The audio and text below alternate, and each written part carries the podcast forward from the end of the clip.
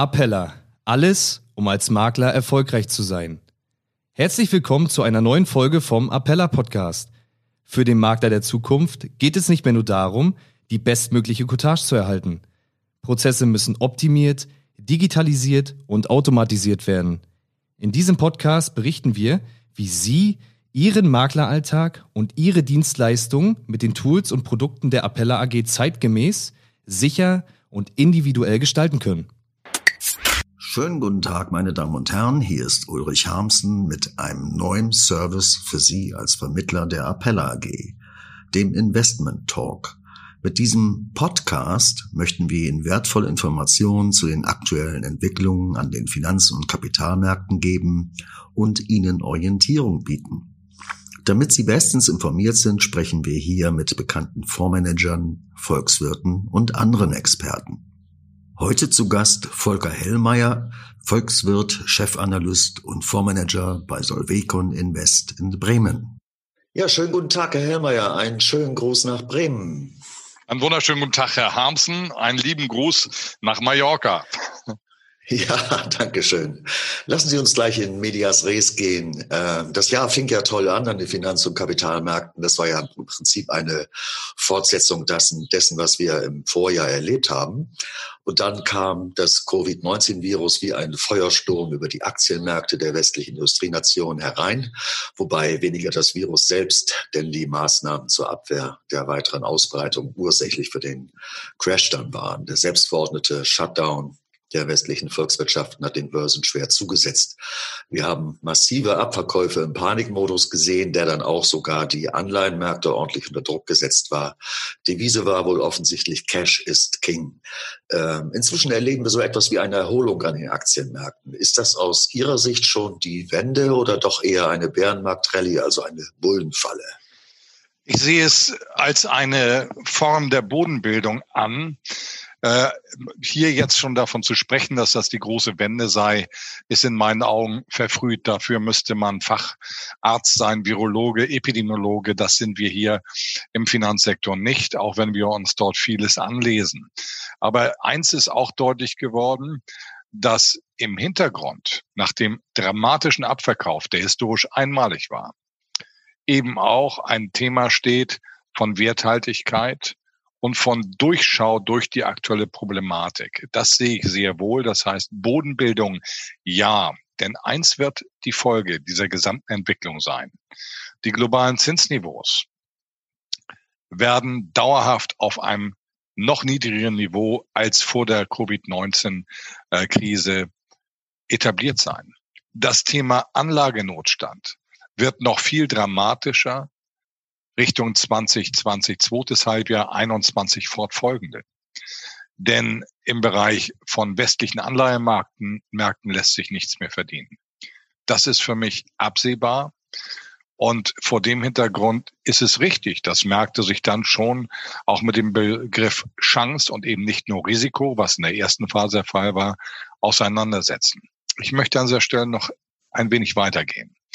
Ich bin sehr irritiert darüber, dass wir in dieser Krise keine qualitative Analyse vornehmen. Wir schauen auf quantitative Größen, das sind wir auch gewöhnt im Markt, aber entscheidend ist immer zu hinterfragen, welche Qualität hat diese Krise. Wir haben erstmalig in der Weltgeschichte der Industrienation eine Situation, wo wir zu, äh, zu, zu einem großen Teil homogen in der Weltwirtschaft einen administrativen Shutdown der Ökonomie verordnen. Das ist ein dramatischer Unterschied zu allen Rezessionen, die wir zuvor jemals erlebt haben. Die hatten meistens einen endogenen Hintergrund, entweder aus der Realwirtschaft oder aus der Finanzwirtschaft. Genau das ist hier nicht der Fall, sondern wir haben im Grunde genommen eine gesunde Weltökonomie gehabt, zu größten Teilen, die mit 3,3 Prozent wachsen sollte, also stärker als im Jahr zuvor laut IWF. Wenn wir uns daran orientieren, die jetzt durch ein administrative, durch eine administrative Maßnahme quasi in eine Vollbremsung geführt wird. Ich bin auch deswegen irritiert, weil wenn man eine solche Vollbremsung macht, dann müssen die Wirtschaftsindikatoren wie jetzt zuletzt in den USA bei Einzelhandelsumsätzen am Arbeitsmarkt förmlich kollabieren und damit auch eine äh, historische Anomalie darstellen. Aber wer darüber überrascht ist, der hat seine Hausaufgaben nicht gemacht. Denn dies ist ein temporäres Problem. Wenn Sie ein, wenn man ein endogenes Problem in der Ökonomie hat, in der Realwirtschaft oder in der Finanzwirtschaft, ist eine Krise viel schwerer zu äh, neutralisieren, als wenn es hier um einen exogenen, temporären Effekt geht. Das heißt, wir kann, können im Grunde genommen durch diese Krise durchschauen und sagen, was passiert denn dann? Was passiert, wenn wir hier medizinische Möglichkeiten haben, um dieser Situation Herr zu werden? Wie beurteilen Sie denn in diesem Zusammenhang die alarmistische äh, Äußerung des IWF, es würde sich jetzt um eine Jahrhundertrezession handeln? Das ist ja äh, alles andere als äh, ermutigend und klingt ja eher sehr alarmistisch und so, dass wir irgendwie auf den Weltuntergang vorbereiten müssten. Es ist martialisch und es ist gleichzeitig auch noch korrekt. Es ist korrekt, wenn man solitär eine quantitative Analyse vornimmt. Wenn man dabei aber die qualitative Analyse außen vor lässt, dass dies eben eine administrativ verfügte Rezession ist, dann schlägt das dem fast den Boden unter intellektuellen Gesichtspunkten nahezu aus. Und ich möchte hier nochmal, ähm. äh, Herr Hamsen, ich möchte eins deutlich machen. Wir werden ein erstes Halbjahr haben mit Einbrüchen, wie wir sie in der Geschichte nie gesehen haben. Das kann aber keinen überraschen vor dem Hintergrund der qualitativen Merkmale. Was wir aber dann bekommen, ist doch eine Rückkehr zu einem Normalrauschen der Weltwirtschaft. Da reden wir von drei Prozent Wachstum. Aufholeffekten aus dem, was im Produktionsbereich ähm, im ersten Halbjahr weggefallen ist. Zumindest zu großen Teilen wird das wieder aufgeholt. Das heißt, einen zusätzlichen Impuls. Dann bekommen wir darüber hinaus Impulse aus den global relativ homogen aufgelegten Konjunkturpaketen. Wir reden jetzt in der Eurozone von einem Paket von 1,5 Billionen, 1500 Milliarden Euro. Und das ist ja kein Alleinstellungsmerkmal. Wir reden davon, dass die Globalisierung neu strukturiert wird, was Wachstumsimpulse setzt, weil neue Produktionsstätten beispielsweise in Europa oder auch den Vereinigten Staaten etabliert werden. Wir reden davon, dass die Lager größer ähm, äh, gestaltet werden müssen vor dem Hintergrund der aktuellen Erfahrungen. Und auch das setzt zumindest einen temporären weiteren Wachstumsimpuls. Wenn wir das subsumieren, dann wissen wir, dass nach diesem Einbruch ein überproportionaler Wachstumspfad ansteht. Das haben übrigens auch die Wirtschafts Weisen, wenn ich, nein, die Wirtschaftsinstitute in der Gemeinschaftsanalyse deutlich gemacht. Wir haben dieses Jahr einen Einbruch im Basisszenario 4,2 Prozent, nächstes Jahr 5,8 Prozent. Das heißt netto im Zweijahreszeitraum Deutschland 1,6 Prozent Wachstum, 0,8 pro Jahr ist Potenzialwachstumsrate. Und insofern haben wir Verschiebungen innerhalb des Zeitraumes, aber eben auch diese Aufholeffekte. Und jetzt kann man sich auf den Moment fokussieren und sagen, wow, diesen Moment der maximalen ähm, negativen Anpassung, der administrativ verfügt ist, den extrapoliere ich als Normalsituation für meine Anlageentscheidung in die Zukunft. Oder aber ich sage, gut, das ist eine Anomalie, die schafft Chancen, um dann an der weiteren Entwicklung der Weltwirtschaft mit dem Kapitalstock in sinnstiftender Weise teilzunehmen. Diese Entscheidung muss jeder Anleger für sich selber treffen. Helmer, Sie haben eben schon das Thema Zinsen angesprochen. Lassen Sie uns das mal kurz vertiefen. Die äh, US-Zentralbank Fed hat ja die Zinsen rekordverdächtig schnell gesenkt und wird im großen Umfang die Bilanz weiter aufblähen. Man kauft ja inzwischen sogar schon äh, High-Yield-Bonds, also das, was man sonst äh, Junk-Bonds nennt. Und ähnliches haben wir von der EZB erlebt, also vielleicht nicht gerade den Kauf von High-Yields, aber äh, die Frage, die sich daran anschließt, ist, wann kommt denn nun eigentlich das äh, viel zitierte Helikoptergeld? Oder haben wir das nicht schon längst, wenn wir an die Schecks denken, die alle US-Bürger bekommen sollen? Oder auch die Hilfsprogramme in Europa müssen ja irgendwie finanziert werden und werden dann überschulden und werden vermutlich dann im großen Stil von der EZB aufgekauft. Das ist doch im Prinzip nichts anderes. Also im Grunde genommen reden wir in der Tat von einer Vollsubventionierung größter Teile der Wirtschaft und eben auch von privaten Haushalten. Und äh, interessant ist für mich dabei, dass es jetzt eben auch darum geht, Individualpersonen oder äh, kleine Unternehmen zu stützen. Das war immer die Kritik übrigens in der Vergangenheit bei den Bailouts der Banken, immer nur für die Großkopfer. Nein, in dieser Phase eines administrativ verfügten Shutdowns mit massivsten Folgen für alle Freiheiten macht das erstmal Sinn. Ähm, dieses Deficit Spending, was jetzt kommt, wird zu einer Neubewertung von Haushaltsdefiziten bei äh, äh, ähm, Staaten führen. Es gibt zwei Aspekte auch hier dabei. Bruttoverschuldung steigt dynamisch. In Deutschland gehen wir auch davon aus, von 60 Richtung 75, 78 Prozent der Wirtschaftsleistung als Beispiel. Aber, und das ist der entscheidende Punkt, dadurch, dass global das Zinsniveau sinkt, und wir haben jetzt ein niedrigeres Zinsniveau als in der virulenten Krise 2008, 9, 10, äh, wenn wir einen globalen Durchschnittszins nehmen. Dann nimmt durch diese Zinssenkung am Ende am Geld und mit Wirkung am Kapitalmarkt die Schuldentragfähigkeit natürlich der Staaten zu. Wenn Sie wie Japan eine Staatsverschuldung von 240 Prozent haben und einen Nullzins drauf zahlen, haben Sie eigentlich eine unendliche Schuldentragfähigkeit. Das gilt nicht für alle Länder so, aber es gilt für viele Länder. Es gilt für die, die insbesondere sensibel sind für die Weltwirtschaft.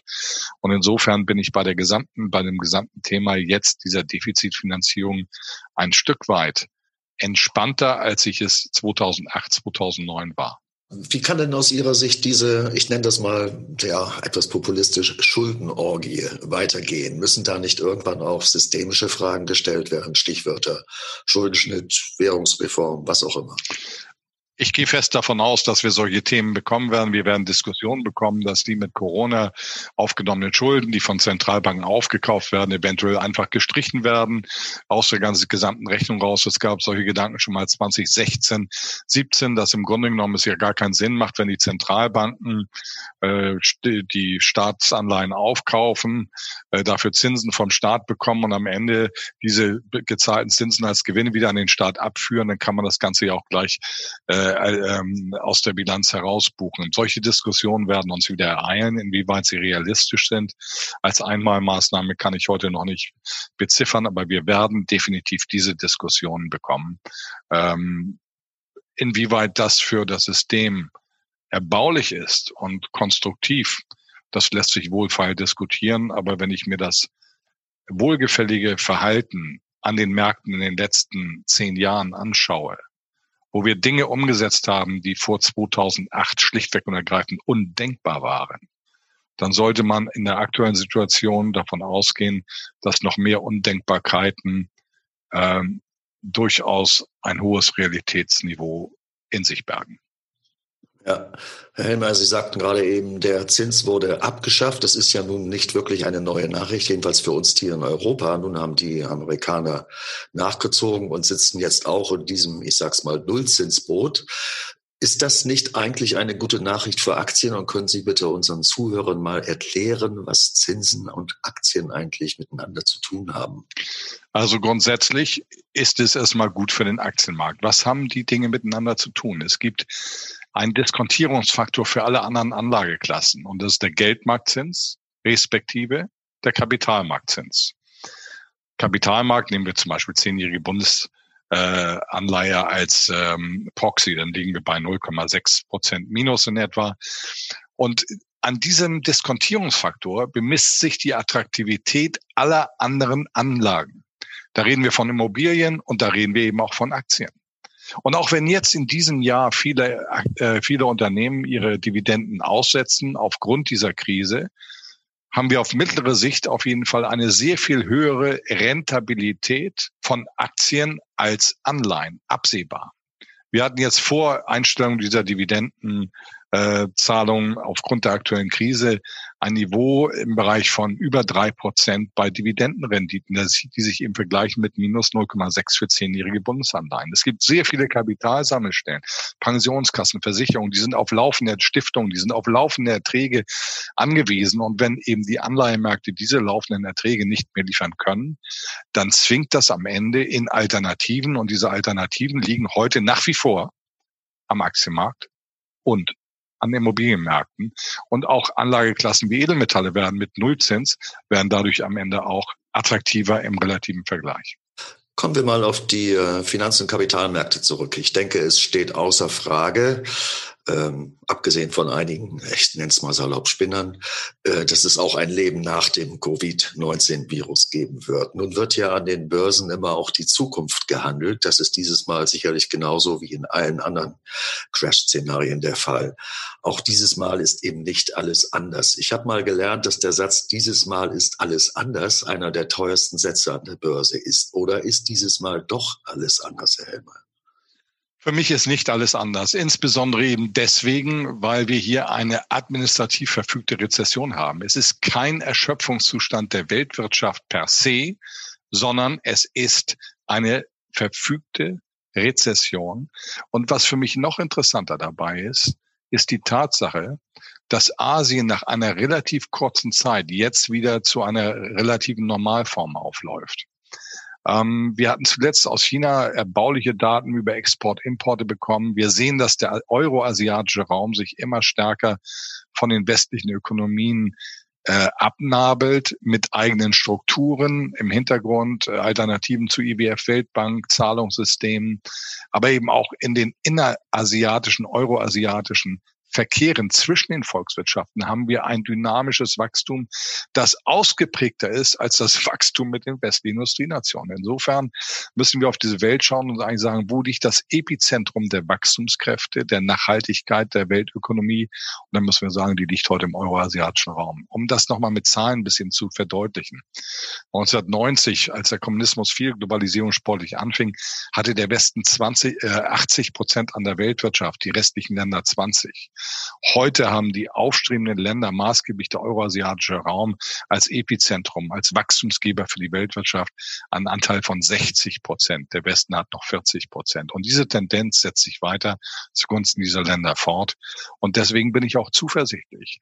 Wir werden an Covid-19 nicht scheitern. Wir wissen, Richtung Mitte nächsten Jahres wird es medizinische Mittel geben. Das ist das Worst-Case-Szenario der Einschränkungen, um der Sache Herr zu werden. Und wir sehen zwei, wir sehen drei Maßnahmenpakete. Das eine ist, das sehen wir insbesondere jetzt im Westen, das ist die Notwendigkeit am stärksten, dass die wesentlichen Strukturen durch diese exogen veranlasste Krise nicht gefährdet werden. Also es gibt Abschirmungsmaßnahmen in unvorstellbarer Milliardenhöhe. Der zweite Punkt ist, es gibt Konjunkturstimulanzmaßnahmen für den Verlauf ab, sagen wir, Mai, Juni, mit äh, die im Zweifelsfall so wie die ersten Maßnahmen auch unlimitiert sind. Und es gibt einen dritten Aspekt, dass der Preis für den Produktionsfaktor Kapital auf das niedrigste jemals gemessene Niveau reduziert wurde. Und wenn ich mir diese Konfluenz anschaue, dann kann ich nur eins sagen, es ist ein temporäres Problem mit massivsten Gegenmaßnahmen. Und da am Ende wird sich vor dem Hintergrund das durchsetzen, was wir aus der Geschichte kennen. An solchen Krisen scheitert die Welt nicht. Wenn es übrigens eine Krise gegeben äh, eine Krise hat es gegeben, wo ich in Deutschland auch schwarz gesehen hätte. Und das war ja übrigens auch falsch gewesen. Das wäre nach dem Dreißigjährigen Krieg, weil da die deutsche Population um 70 Prozent reduziert waren und alle Strukturen vollkommen zerschossen waren. Und auch das wäre damals ein Fehler gewesen. Gerade da hätte man aktiv sein müssen. Also eine temporäre, ja, wie soll ich sagen, äh, eine temporäre Phase, die äh, überwunden werden wird. Auch dieses Mal ist nicht alles anders. Daraus ähm, die Frage, die ganz praktische Frage, wenn das so ist, sollten Anleger, die einen entsprechenden Anlagehorizont haben, und auch mit Schwankungen umgehen können, dann nicht auch diese Kurse, diese ermäßigten Kurse äh, zum heutigen Niveau nutzen, um ihre Positionen aufzustocken oder endlich mal in Deutschland auch Positionen aufzubauen? Also ich halte es für zwingend erforderlich vor dem Hintergrund auch der äh, mangelnden Alternativen in diese Sektoren reinzugehen. Wir haben eine Weltbevölkerung jetzt bei 7,7 Milliarden Menschen. Wir gehen Richtung 8, 9, 9,5 Milliarden Menschen. Das heißt, die Nachfrage nach Gütern wird steigen. Eine Nachfrage nach Gütern lässt sich nur durch Unternehmensaktivität, die sich in die Bilanzen der Unternehmen niederschlägt, darstellen. Und sie muss immer profitabel sein. Das heißt, wenn ich mir vor diesem Hintergrund die Welt anschaue, mit dem e-, Epizentrum Wachstumsregion Euroasien, dann sage ich, muss man sich am Kapitalstock beteiligen. Äh, und dieser Rücksetzer, den wir jetzt gesehen haben, das war nicht der Rücksetzer, das war der stärkste Einbruch, der je gemessen worden ist ist dann eben nicht nur Risiko, das ist immer in der ersten Phase Anpassung, sondern es bietet Chancen für mittellangfristig orientierte Anleger, sich Portfolien aufzubauen, um sich an dem globalen Kapitalstock, auch an dem deutschen, dem europäischen, an dem globalen Kapitalstock zu beteiligen in Unternehmen, die für die Grundversorgung dieser Welt von 7,7 perspektivisch 8 und mehr Milliarden Menschen unverzichtbar sind. Diese Unternehmen werden weiter erfolgreich sein. Wir sehen strukturelle Wandel darüber hinaus hin zum IT-Business, äh, zum, äh, wenn Sie Unternehmen sehen wie Amazon, ich glaube, die sind jetzt wieder im Bereich sogar der äh, historischen Höchstmarken.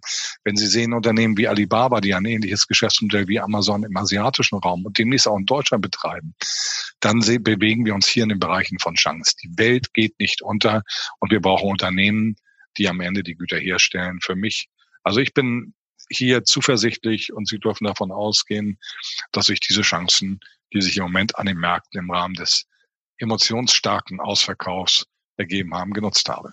Ja, Herr Hellmeier, wir sind schon am Schluss unseres Gesprächs angekommen. Ich danke Ihnen ganz herzlich für die Zeit, die Sie sich für dieses aufschlussreiche Gespräch genommen haben. Sende Ihnen noch einmal die besten Grüße nach Bremen und das darf in diesen Zeiten nicht fehlen. Passen Sie gut auf sich auf und bleiben Sie und Ihre Familie gesund. Dasselbe wünsche ich Ihnen auch. Liebe Grüße nach Mallorca und ich weiß, dass Sie stärker leiden unter Einschränkungen, als wir es hier derzeit tun. Und insofern schicke ich auch noch eine Portion Mitgefühl mit. Schönen Dank und einen schönen guten Tag noch. Danke gleichfalls. Ja, meine Damen und Herren, das war die erste Folge unseres neuen Services für Sie des Investment Talks, diesmal mit Volker Hellmeier aus Bremen.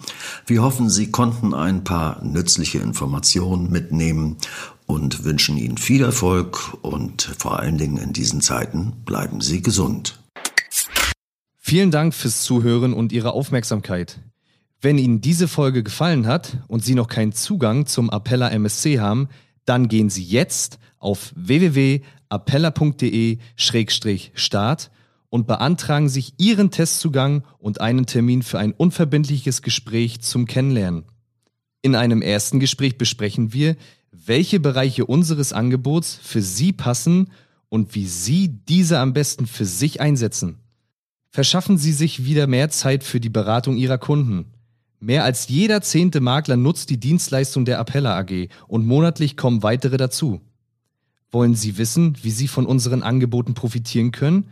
Dann beantragen Sie jetzt Ihren Zugang zum Makler Service Center auf www.appella.de-start.